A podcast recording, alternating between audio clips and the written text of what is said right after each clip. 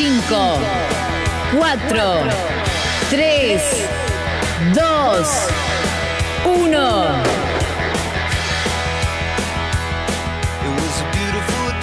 A la mañana, mejor correr. Con Dani Arcucci y Damián Cáceres.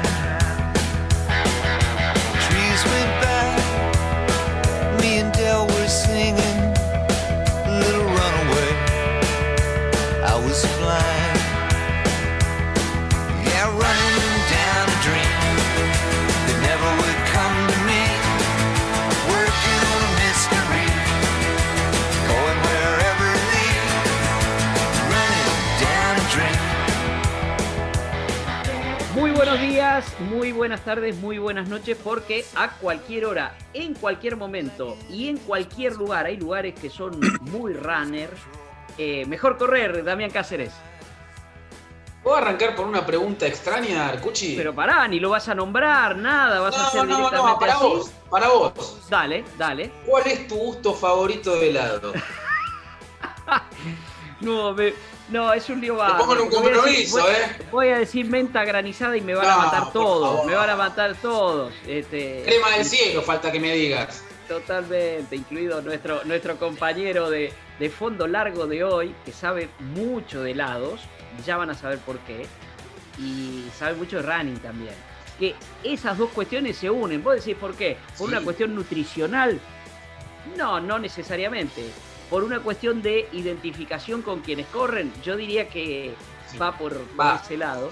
Pero hay que arrancar por el lado del correr, porque eh, en este caso olvídense del tema redes sociales, ¿eh? no lo busquen en redes sociales porque no lo van a encontrar. Pero sí, si lo buscan o si lo encuentran, como lo encontré yo en Nueva York, allá por 2014, paradito ahí al lado de el Indio Cortines, nada menos, no al lado de cualquiera. Y yo dije, ¿qué pasó? El Indio Cortines trajo un atleta de elite. ¿Cómo es esto? ¿Viste el tipo, el, el- el corredor, no el runner, el Sí, sí, sí, corredor? sí, sí. Y bueno, resultó que este señor fue allí en 2014, en aquel maratón de Nueva York, a intentar bajar las tres horas. Fue uno de los maratones de Nueva York más duros que se recuerden en los últimos tiempos. Hizo un frío realmente increíble que no aflojó nunca. No es esa cuestión largás y después afloja el frío, no. Toda la carrera frío y vivió la experiencia. Y fue un placer conocerlo allí. Estamos hablando de 2014 ya. Y después mantener la relación y saber que detrás de ese este, corredor, que parecía realmente un corredor de elite, había un empresario y un corredor de esos aficionados, pero que se lo toman de verdad este, en serio. Estamos charlando hoy y compartimos este fondo largo con eh, Sebastián Marcovicchio, que no sé qué recuerdo tendrá de aquello de 2014 y cuánto lo marcó. ¿Cómo estás, Sebastián? Bienvenido a Mejor Correr. ¿Cómo estás, Dani? Bienvenido. Eh, gracias por la invitación. Eh, saludos a toda tu audiencia. La verdad es un placer eh, estar con vos. Y bueno, sí, me acuerdo de esa carrera, de haber sufrido como nunca en mi vida, como, como vos decís, ese frío que era 5 grados bajo cero a las 4 de la mañana esperando la largada en, eh, ¿te acordás? En los corrales, los, los benditos corrales que te tienen ahí durante dos horas y no largas más, y no largas más. Me acuerdo que había 90 kilómetros de viento en contra toda la carrera. Sí, sí. Así que bueno, no, una, una muy linda experiencia y la verdad que aprendés mucho de ese tipo de, de maratones, ¿no? Porque. Es, eh, siempre digo que el maratón es como, viste, un juego de ajedrez. Te equivocaste un poquitito y retrocedés 40 casilleros. Tal cual. Así que no, eh, ya vamos a recordarla de nuevo. Ahí te conocí, este, de verdad, estuvimos con el Indio Cortines corriendo esa carrera que también la sufrió igual que yo. Al otro día no podíamos ni bajar las escaleras del hotel. Y este, no, bien, la pasamos, la verdad que la pasamos muy bien y ahí empezamos a crear una amistad que dura hasta el día de hoy, por suerte. Eh, eh, permitime, recordame la marca que finalmente hicieron con, con el indio. Hay que correr con, Tres. el, con el indio. Tres horas, eh, nueve minutos. Para que te des una idea, pasamos, salimos tan, tan, tan, tan, tan, tan eh, contentos. Viste que la maratón esa te va llevando, te va llevando, te va llevando. Era mi segunda maratón y bueno, la media maratón, para que te des una idea, la pasamos, la media la pasamos en una hora veinte.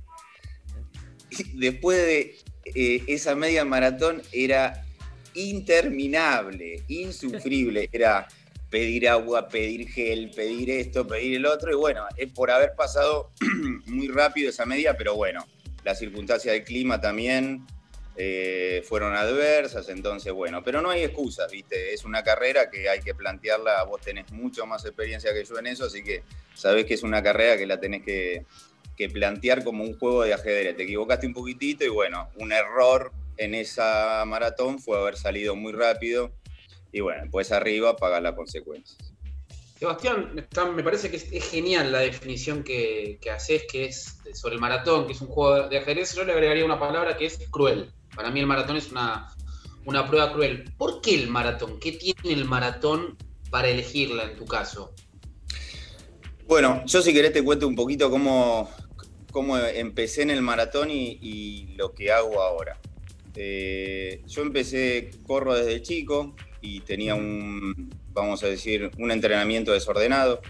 Allá por el año 2010 siempre me cruzaba corriendo por donde entreno con el Indio Cortines. Entonces, bueno, empezamos a hablar, que esto que el otro, y me dice, bueno, ¿por qué no te animás y venís a, entrenar? Listo, bueno, empezamos a entrenar. Perdón. Él es un, bueno, uno de los mejores maratonistas que, que tuvo la Argentina. Entonces me guié por todo lo que él me decía, aprendí mucho de él en la distancia. Y lo que yo vi, en, en lo que yo viví como experiencia, no soy un aficionado en maratones, es decir, corrí solamente tres maratones en mi vida. El, el- el objetivo mío era bajar las tres horas, pero lo que, lo que me parece, no sé si cruel, pero es el, el sacrificio de eh, uno pone todo en el, el entrenamiento continuo, le dedica la vida, deja tiempo para estar con la familia, eh, horarios laborales, y bueno, y después cuando uno entra en esa maratón y dice quiero bajar las tres horas y no se da, ahí es donde uno, yo siento la crueldad en ese momento. Claro. Durante la carrera se sufre, está todo bien, pero cuando vos no querés buscar una marca y no la lográs, de- decís tanto esfuerzo, tanto esfuerzo, y te toca un clima como el que dijo Dani antes, que, eh, no sé, frío, viento, lluvia, y te preparaste para esa carrera y contra las condiciones del clima es imposible luchar. Entonces, bueno, ahí creo que eh, es ese condimento, este- ese condimento ya sea para un atleta de elite o para mí que soy un aficionado. Eh, Imagínate un chico que va a buscar un juego olímpico y sabe que tiene que marcar 2.14 y le toca la misma carrera o las mismas condiciones de. Nueva York. Está depositando todo eso en esa carrera y no. Y hay, hay millones de ejemplos que se dan y chicos que van a, a- a competir y bueno, no se da. O como también se da todo lo contrario, ¿no? Es ese día perfecto, el clima perfecto, ta, ta, ta, y se cumple. Pero me parece que son las, más las malas que las buenas en ese sentido. Eso es para mí la crueldad del maratón. Tanto sacrificio cuando uno busca algo determinado y la frustración de no cumplirlo. Claro. Seba, ya nos vas a contar qué estás haciendo ahora y con quién como, como corredor.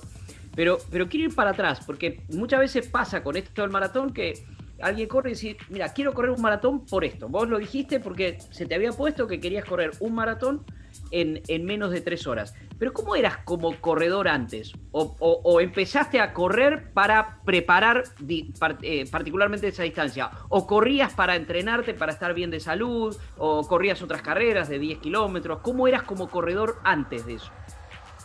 No, en, eh, ya en el colegio corría, corría distancias cortas, eh, representaba el colegio en los intercolegiales y bueno, después dejé, terminé la secundaria y dejé y a partir de los 30 años, eh, en verdad un poco antes, 20 y pico de años, empecé a correr, pero solamente corriendo carreras de calle. Sí.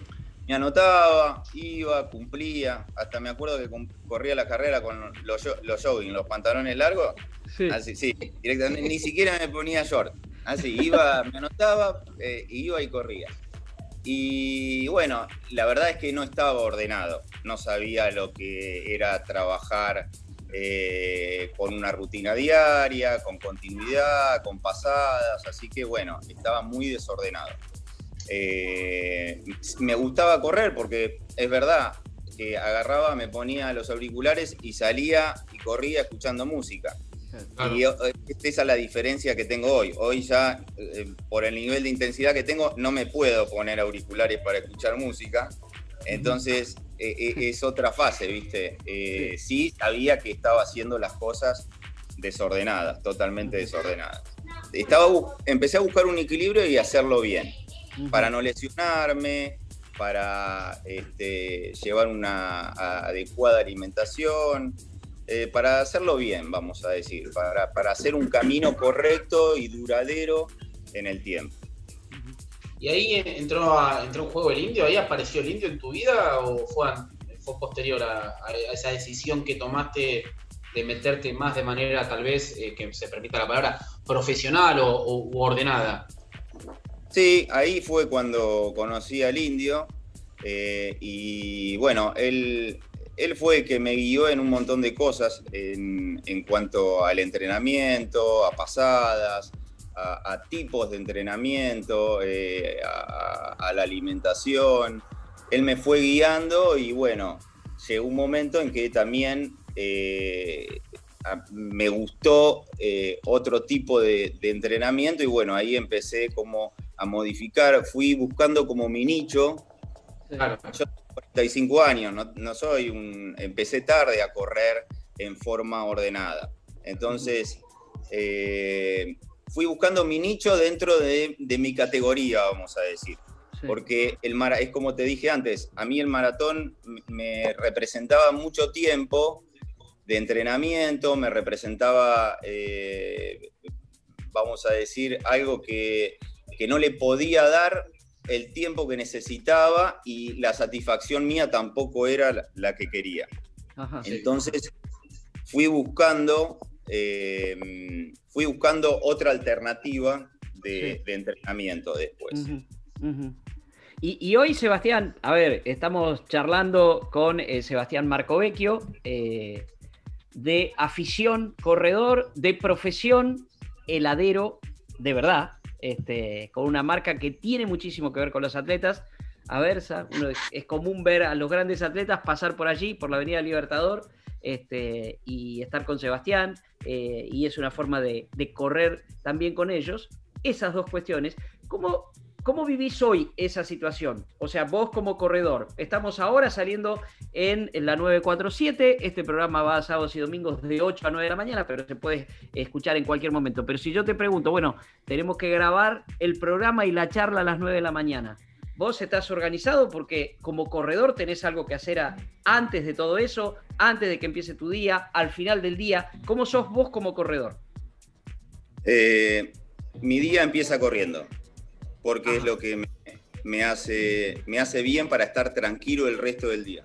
Si yo ese día no corrí, me siento nervioso, me faltó algo, es mi descarga, es mi cable a tierra y es mi liberación para el resto del día. Me levanto pensando en correr. Corro todos los días, eh, a las 6 de la mañana me levanto, corro en, en el Rosedal, eh, viste la, pista del Rosedal, para no tener mucho impacto, porque ya estoy viejito de las rodillas, elijo correr eh, en una pista de, vamos a decir, en las famosas piedritas, que es un kilómetro la vuelta, está marcado y bueno, eh, todos los días es mi rutina, llueve, truena, granizo, lo que sea, y es mi, mi descanso en mi cable a tierra para después encarar el resto del día ya a partir de, bueno, de la mañana encaro mi lo que no me gusta, vamos a decir. Eh, lo demás. Me, gusta, amo lo que hago, amo mi trabajo, eh, lo tomo con mucha responsabilidad, pero también para mí es como te dije antes, es mi cable a tierra, es mi punto de encuentro conmigo ese momento a las 6 de la mañana. Mi día empieza corriendo, dice Sebastián Marcovecchio, y creo que es como un mantra este, que muchos de los que nos escuchan y de los que corren eh, lo, pueden, lo pueden aplicar y, y lo pueden vivir, y es eso, es después arrancar el día. Y después sí, trabajar. Este, y ahora lo que vamos a hacer es escuchar un poquito de música, eh, hablando de trabajo y demás. Vamos a escuchar a Mick Jagger, Let's Work, que es algo que nos pidió Sebastián para escuchar, pero ya nos digo que no corre con música. ¿eh? Mire que este es un corredor aficionado que cuando se suelta el pelo así larga, alcanzalo, ¿eh? hay que seguirlo, seguramente se lo pueden cruzar por el Rosedal y ya vamos a seguir después de escuchar a Mick Jagger charlando con él.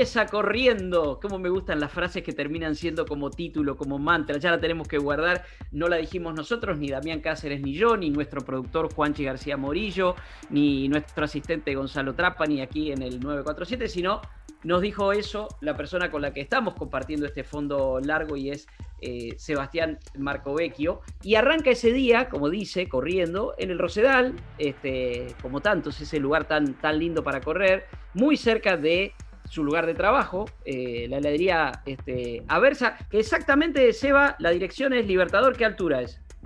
Libertador 2830, entre Bien. Ortiz y Ugarteche. Enfrente, justito.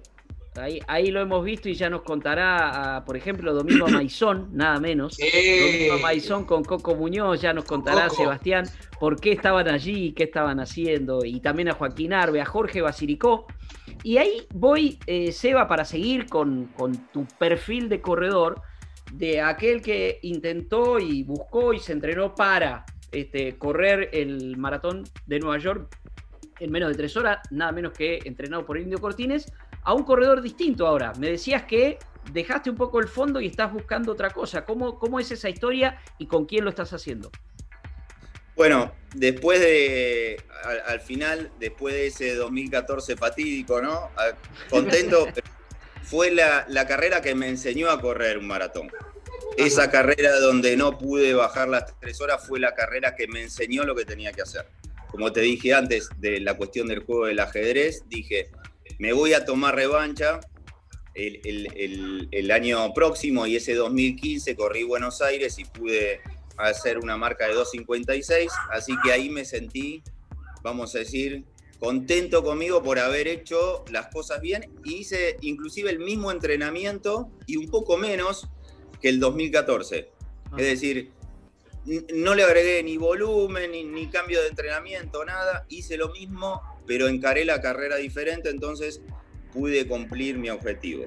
A partir de ahí, y como te explicaba antes, por cuestiones eh, laborales también y porque eh, el sacrificio de lo que significa correr un maratón, empecé a buscar otro nicho, utilizo esa palabra para eh, ser un poquito más específico, Sí.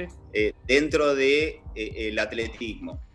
Y me crucé en el camino con Jorge Basírico eh, y Adriana Calvo, y me fueron guiando, vamos a decir, me dijeron, mirá, vos sos rápido para la edad que tenés, podés eh, lograr buenas marcas dentro de una pista o dentro de, de- de tus categorías.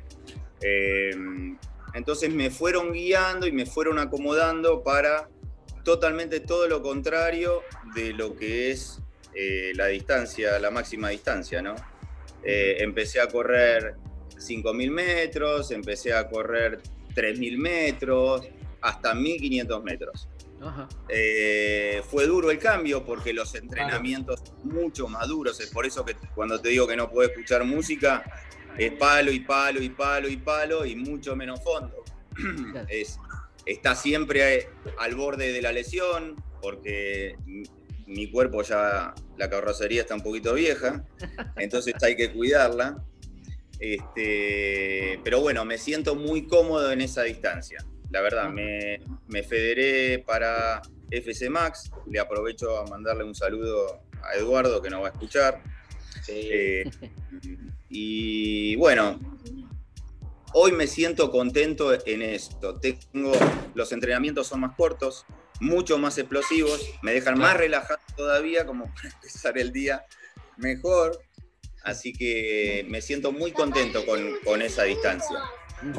Ahí te están atendiendo, digamos, va, acá todo, todo se sabe. acá, está, con su asistente, este, Sebastián Marcovecchio, aparte de tener en su momento como entrenador al Indio Cortina ahora Jorge Basilico Adriana Calvo, tiene una asistente tecnológica ahí, que es su hija. ¿Eh? Claro. ¿Qué te trajeron? Salía de jugar también, como en toda la cuarentena. Ah, muy bien, muy bien, muy bien. Seba, en, en todo esto, a mí hay una palabra que justo se lo decía Dani antes de, de volver a abrir el bloque, que eh, hay diferentes Everest, ¿no? En- en- sobre todo en el maratón. Cuatro horas, tres horas y media, tres, ho- el de tres horas. ¿Es realmente una marca muy buena y poco realizable para el corredor convencional, para el corredor amateur. Y lo, vos lo contaste con, con una sin vanidad. Ahora, lo lograste. En 2015, 2 horas 56 en Buenos Aires. ¿Cuál es tu Everest ahora? ¿Cuál es el, el objetivo en esta corta distancia? Bueno, Jorge, la verdad que estoy, siempre que corro ahora, eh, corro en el CENAR, en carreras de, de gente federada, y él me dice que la, el- vamos a decir, mi mejor distancia hoy pueden ser eh, los 800 metros, y el objetivo es meterme dentro de los cinco primeros a nivel nacional. Hay ahora una competencia eh, en marzo que se va a hacer en Chile, donde Chile. vos, sí, exacto, yo tengo, tengo marca por como poder ir a, a competir y bueno, es buscar, no sé, una marca determinada que me permita estar dentro de eh, los mayores, porque es categoría mayor, dentro de los mejores 5 o 10 a nivel nacional. Ese sería el objetivo para este año para mí Mirá vos. en la sí. distancia de 800 metros. Vos pensás eh, que Sí. yo paso, pa- paso de correr tres horas a Claro, correr dos minutos. Entonces sí. hay un cambio, el cambio Total. de entrenamiento también es total. Eh, el cuerpo también es diferente, la alimentación también es diferente, Sí. el descanso es diferente, todo es totalmente lo contrario. Ahora, Seba, te, te escucho, este, hemos hablado muchas veces y no, no habíamos profundizado tanto en esto y está bueno porque yo siempre pienso en, en- en la persona que nos está escuchando. Eh, en general, yo creo que no lo hemos hecho todavía el estudio de mercado, nos lo debe Juanchi García Morillo, nuestro productor, este, pero yo creo que nuestra audiencia, un porcentaje altísimo, es corredor aficionado. Ese que Sí. se levanta a la mañana temprano para ir a entrenar con su running team, que tiene el sueño de correr este, un maratón afuera o el maratón de acá. Pero vos hiciste un proceso de cambio, que es el tipo que dice, no, yo me propongo este desafío personal, que es correr el maratón en un determinado tiempo, pero pasaste a otra cosa, que es a competir. O sea, Claro. pasaste del, del runner al atleta.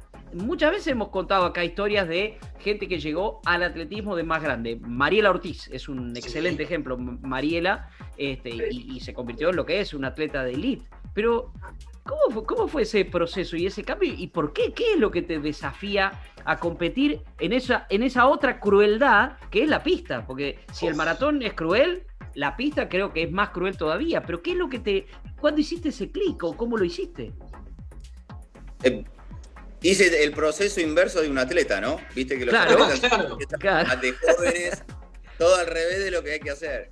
Este, mira, la verdad es que siempre me- me empe- de chico me gustaba distancias cortas y Sí. podía a lo mejor, no, no era el mejor, pero sobresalía de- sobre esa distancia. Sí. Cuando empecé a correr, como te dije ah, con, con el indio, bueno, el, di- el indio es especialista en distancias largas, entonces Claro. nunca tuve esa experiencia del maratón y quería sacármela, o sea, quería, quería agarrar y decir, bueno, voy a terminar un maratón en menos de tres horas y voy a cumplir con ese objetivo. Y bueno, eh, el, el- el clic se me hizo porque veía que en, en, no sé, en las competencias de 5.000, 10.000 metros, que luego de pasar al maratón empezaba a correr esa carrera o carrera de calle, podía o tenía un resultado positivo dentro de, de la cantidad de, de corredores. Entonces dije, Claro. bueno, a ver, si puedo tener este resultado acá, a mí me gusta competir, me gusta, entre paréntesis, ver un perro adelante, ¿no? Y, Sí, y sí, sí. correr.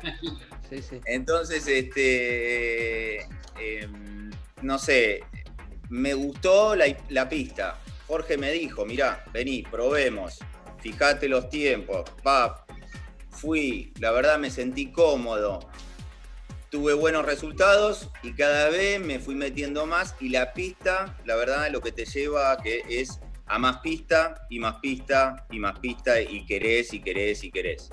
Ujú. Ese- esa es lo que me pasó a mí.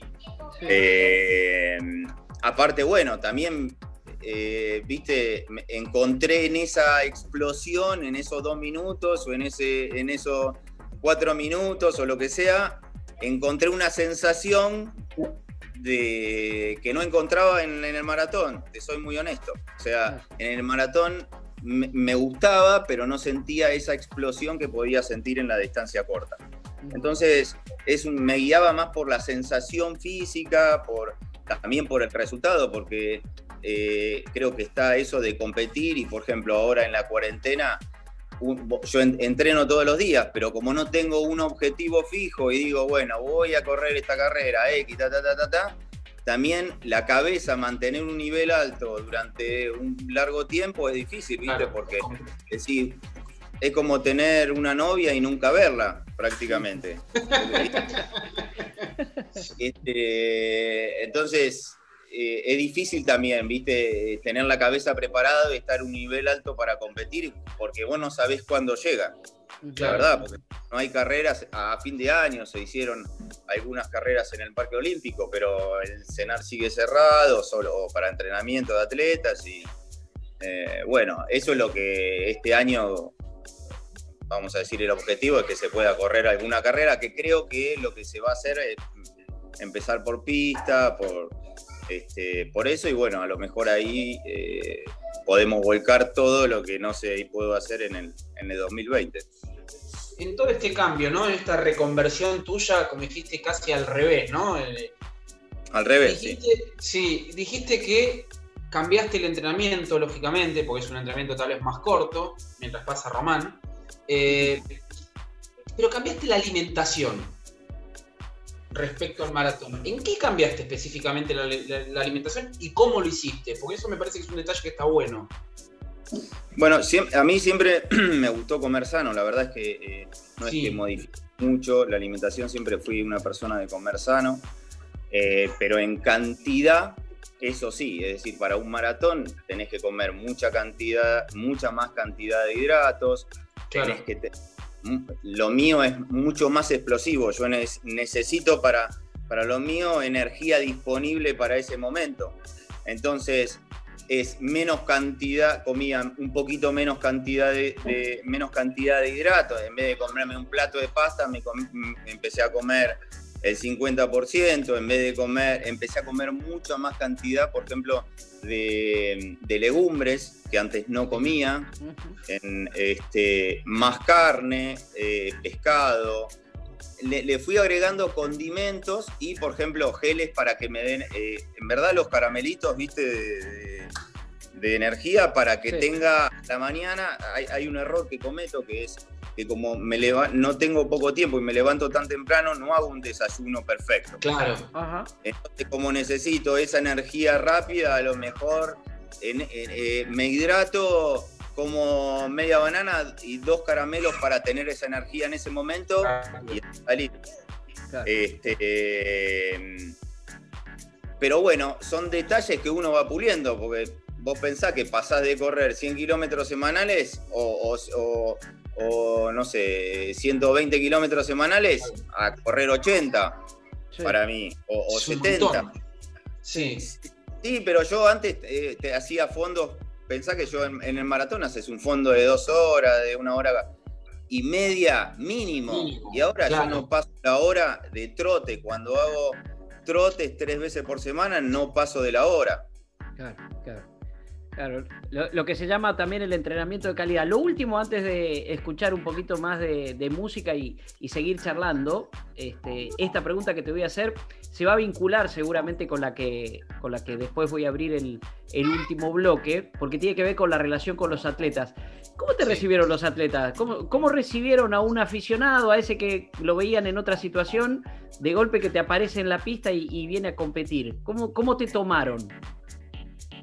Bueno, la verdad es que tampoco eh, compito con atletas de, de, de super elite, pero eh, eh, es un círculo, vos te das cuenta que todos los, Claro. los- por lo menos los chicos que, que ya corrían ya se conocen entre todos. Sí, claro. Sí. Todo- y la competencia siempre pasa a ser la misma. Después de determinado tiempo, lo que me pasa a mí es que todas las caras, por lo menos de, de mi edad o de, o de mi categoría, también son las mismas. Y la verdad es que es un, un grupo, viste, muy sano, porque eh, por más que vos estés compitiendo, termina la carrera y es como, está todo bien y te fue bien. eh, y te volvés a ver la próxima carrera y, este, eh, tiramos juntos, no sé, antes de largar en la pista y decir, che, yo te sigo a vos, vos me seguís a mí, sabés que la última vuelta es a cara de perro, pero bueno. Este, no, bien, la verdad que bien, no tengo nada, al contrario, para mí soy una- un agradecido de, de toda la gente del atletismo que también me ayudó a mí a ser, no, no, no soy un atleta profesional y, y la palabra atleta, viste, abarca un montón de cosas que eh, son, son mucho más grandes que esa. Entonces, eh, soy un, un competidor, vamos a decir. Me pongo en esa categoría. Está, Eh, bien.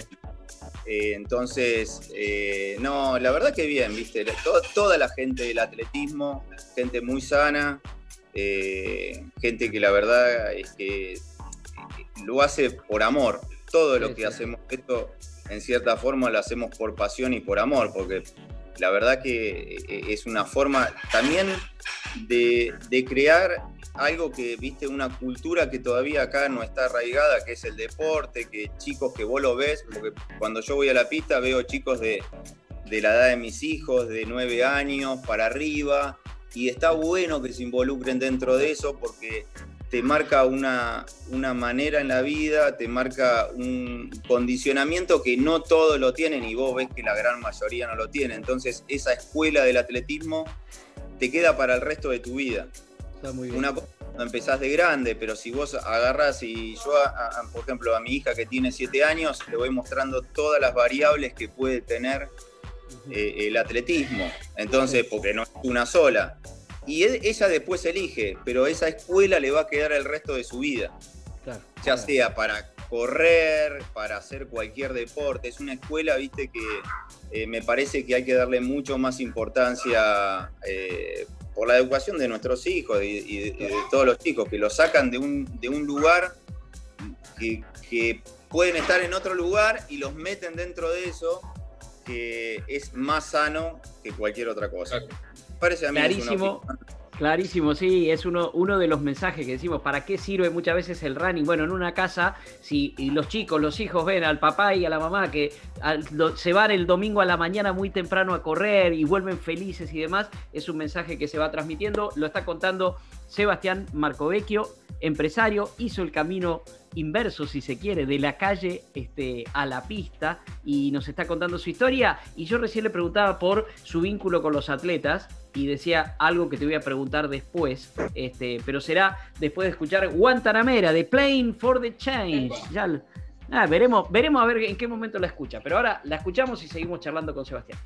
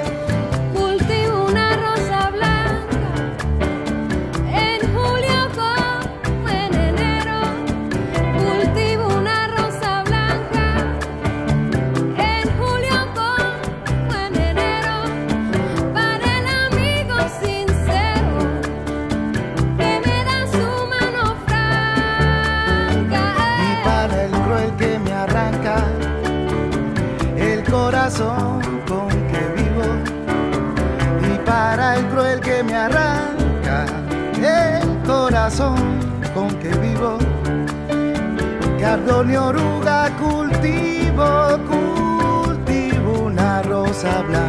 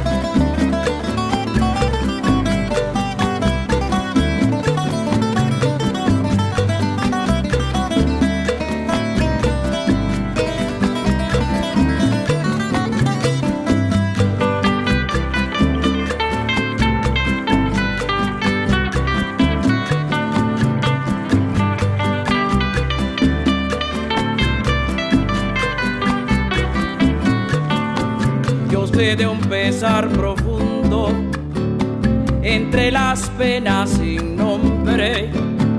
Yo sé de un pesar profundo entre las penas sin nombre. La esclavitud de los hombres es la gran pena del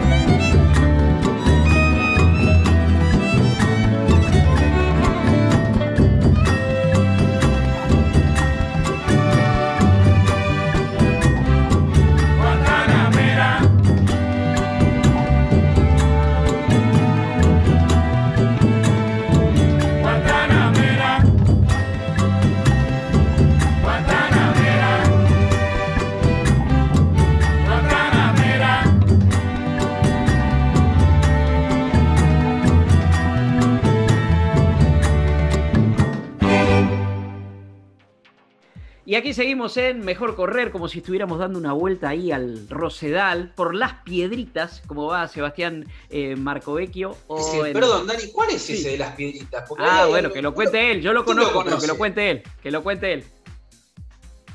Bueno, vos tenés la vuelta al Rosedal, que son los 1600 metros famosos. De Dani. Las famosas piedritas, ¿eh?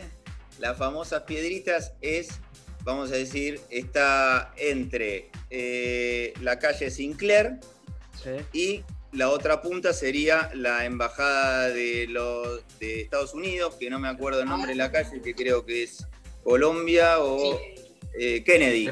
Kennedy. Kennedy. ¿Sí? Claro. Entonces, en, en- eh, y, y la vuelta sería todo lo que va del, del otro lado del Rosedal. Eh, eh, eh, va de Libertador, vamos a decir, entre Kennedy y Sinclair, y después entra de nuevo en el Rosedal. Es todo una tirada de mil metros. Y Piedrita que te... Sí, sí, está clarísimo. No lo está conocía. clarísimo. Sí, sí. Pasamos, pasamos por debajo del departamento de Coppola, por ahí cerca. De un amigo común, Guillermo. Coppola. Donde se escapó Este- la tortuga. Donde se escapó la tortuga, en serio. Exactamente, ahí se- donde se escapó la tortuga, sí señor, es, eh, en ese lugar y ahí no se corre como, como tortuga y muy cerca de ahí, Seba, está, está tu, tu negocio, está eh, Aversa, la heladería Aversa y, y sí, yo te decía el, el vínculo con los atletas, no hace mucho eh, vimos allí nada más y nada menos que a don Domingo Maizón, un prócer para nosotros de- del atletismo, con Coquito Muñoz, cuando Coco Muñoz volvió de hacer esa marca histórica este, en, en el maratón. ¿Cómo, ¿Por qué es un punto de encuentro este, Aversa este, para los atletas? Eh, eh, voy a corregirte. Coco no vino porque. No. No, no, no, no vino porque justo había llegado de hacer la marca eh, para, lo- para los Juegos Olímpicos y me, me dijo: Seba, me, tengo que estar en cuarentena, no me puedo juntar con Sí. nadie, Ah. Sí. me tengo que volver a. A, a Esquel, eh. Eh, Viste que en ese momento te bajabas del avión y automáticamente tenías que ir a cuarentena. Sí, pero Entonces- Domingo sí estuvo. Eh, sí, sí, bueno, pasó, Ah. sí, sí. Yo Ah, no estaba. No, pero me te quiero digo. sentir, no me quiero sentir tan mal, no me quiero sentir No, tan no, mal. no, porque no. lo vi a, Joa- a Joaquín, No, a Basiricó, no, a Domingo. eh, eh, esto es así, yo te digo, eh, una chica que viene siempre es Dayana Ocampo, Sí. Eh, Fabián Manrique. Dayana, viste que se mata, pero en el helado no se pierde. No, vamos, es, un palito así, es como mi dedo, pero bueno, le gusta el helado. Y eh, Joaquín Arbe vino antes de ir, antes de ir a, a- a Polonia, al, al medio maratón. Estuvo, claro. Estuvo acá Joaquín con Jorge, viste en el proyecto Tokio que tienen ellos dos.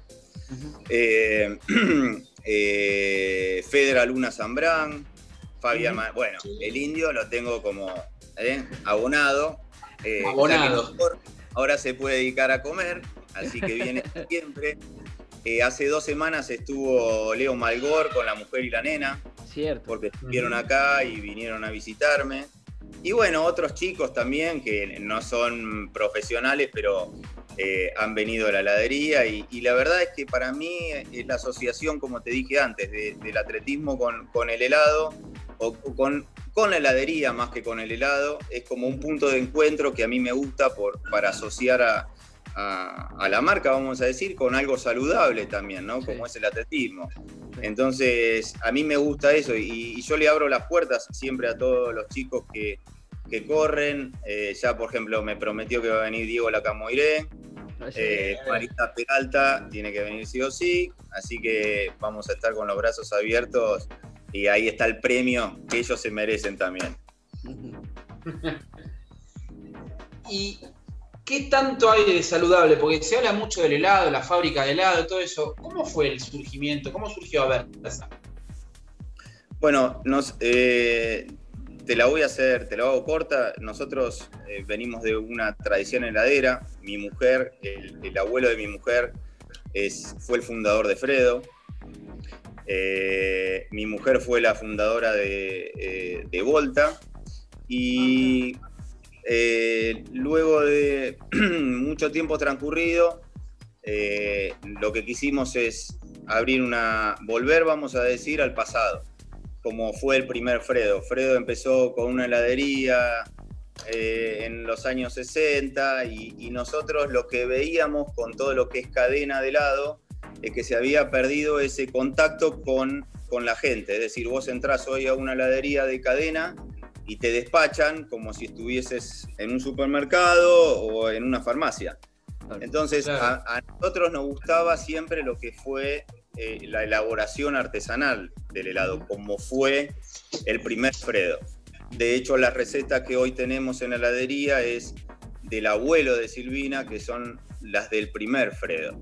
Entonces, me gusta, yo estoy a la mañana en la fábrica y luego por la tarde eh, eh, estoy eh, en el local. Mi mujer también, somos dos personas que trabajamos a la par y cada uno, vamos a decir, eh, en su quintita, pero tiramos juntos del mismo carro. Y a mí me gusta estar eh, atendiendo al cliente y que vengan los chicos con los padres y me digan, hola Sebastián, ¿cómo te va? Y yo saludar a, hola Dani, ¿cómo estás? Ya sé lo que vas a llevar, probate este gusto nuevo.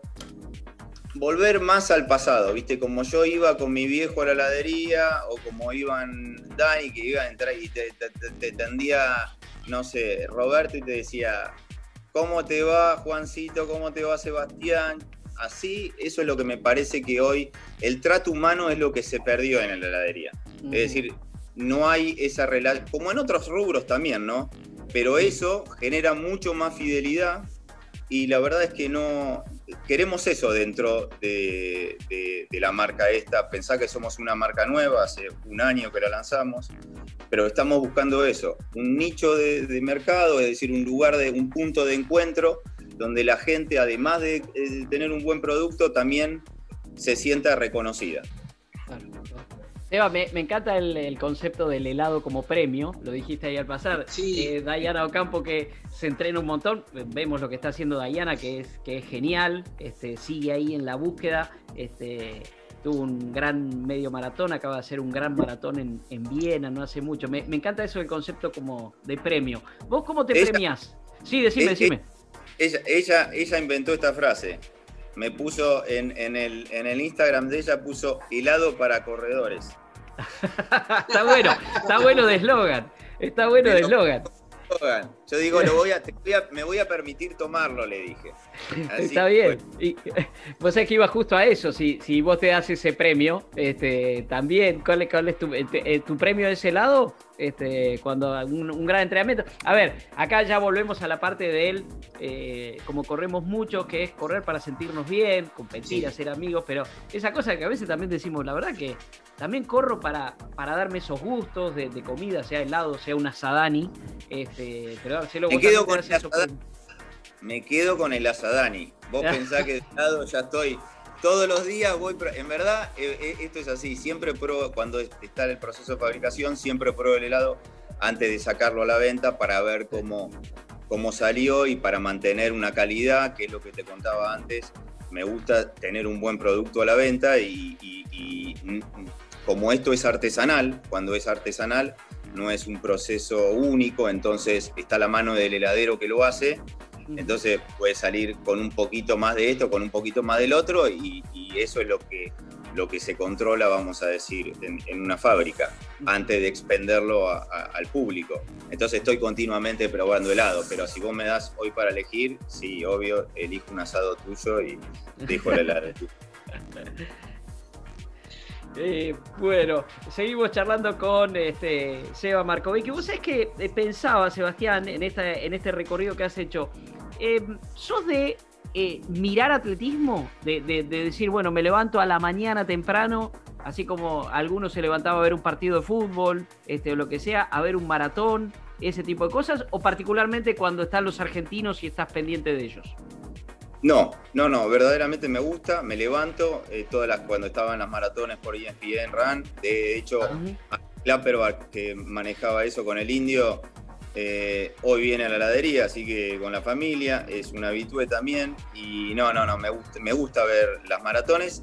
Ahora también tengo que decirlo, me gustan ver más las carreras Diamond League, todo lo que Ah, sea claro. competencia de sudamericanos, como fue ahora. Eh, todo eso me gusta más. Me gusta ver carreras, ya sea 100 metros, 800, 1500, 5000. Me volví loco con el récord del mundo que, hice- que hizo eh, el que ganó. Exacto, en los 5000 metros, o sea, pasando parejito un minuto cada vuelta. Un minuto cada vuelta es extraordinario, la verdad que era. Me, me vuelvo loco mirando eso. Eso sí me encanta. Seba, en, en todo esto parece que ya pasó un montón de tiempo. Esta, esa polémica que se armó justo en Palermo, donde estás vos, runner, anti-runner, corredor, no corredor, atleta, no atleta. eh, esa antinomia para mí un poco ya de modé, porque son dos cosas que tienen que convivir, tarde o temprano eso va a suceder. ¿Cuál es tu mirada con, con eso que pasó y cuál es tu mirada hoy? Eh, yo creo que eso se, se politizó, básicamente. Eh, ahí hay, un lugar donde siempre se mete la política y no tiene nada que ver, porque pasó en todos los rubros. Sin ir más lejos, a mí me pasó en la heladería. Cuando yo ab- abrí la heladería también era un mundo de gente y nadie vino a la, a la heladería a decir, che, y, nadie representa, nadie, eh, por más que yo me ponga a decir respeten la distancia social, nadie respetaba la distancia social. Entonces, eso se tomó como excusa para decir, vieron que liberaron. Eso no, era, no eran runners, toda la gente quería salir de la casa, quería un poquito de liberación. eh, eh, de hecho, yo creo que cuánta gente verdaderamente de la que corría era runners. Era más gente que necesitaba salir de, la, de lo que eran runners. Eh, Claro. Y nada, viste, eso de tomarlo como política me parece que no, no tiene sentido ni para un lado ni para el otro, ¿no? Pero no se fijaban en eso, pero también se fijaban, es lo que te digo, en, en la heladería o en cualquier comercio o una cervecería, cuando se junta la gente, nadie tampoco dice nada o nadie decía nada. Fue, fue eso y después se habló tres días, se dejó de hablar y no tenía sentido. Y creo, mira, Dani corre también por donde yo corro, te digo, todo este año yo entrené en cuarentena adentro de un de- del garage, corría en el garage vueltas y vueltas y vueltas, y cuando salí está bien, fueron tres días de explosión. Pero hoy por hoy se ve, yo por lo menos veo un 50% menos de gente o 60% menos de gente de lo que vos podés ver todos los días. Vivo cerca Sí. de acá, entonces vos ves qué cantidad de gente está corriendo. Antes a las 10 de la noche era un mundo de gente, hoy no ves una persona corriendo a las 10 de la noche. Claro, claro. Van quedando los que los que corren este, por naturaleza, este, como Sebastián Marcovecchio, que nos ha acompañado en este lindo fondo largo, eh, que como siempre decimos, tiene atletas profesionales, atletas aficionados, y le está ahí en el medio ahora, porque en definitiva es uno que se le ha animado a la pista. Este, Seba, un placer haberte tenido y haber compartido este fondo largo aquí en Mejor Correr. No, Dani, gracias a vos, gracias Damián por la invitación. La verdad que un placer, un honor estar en tu programa. Saludos a toda la audiencia y gracias por este espacio que me brindaste. Aquí seguimos en la 947 y en nuestras redes sociales. Y como siempre decimos, Damián Cáceres, mejor correr. Siempre. Gracias, gente. La seguimos. Chau, chau.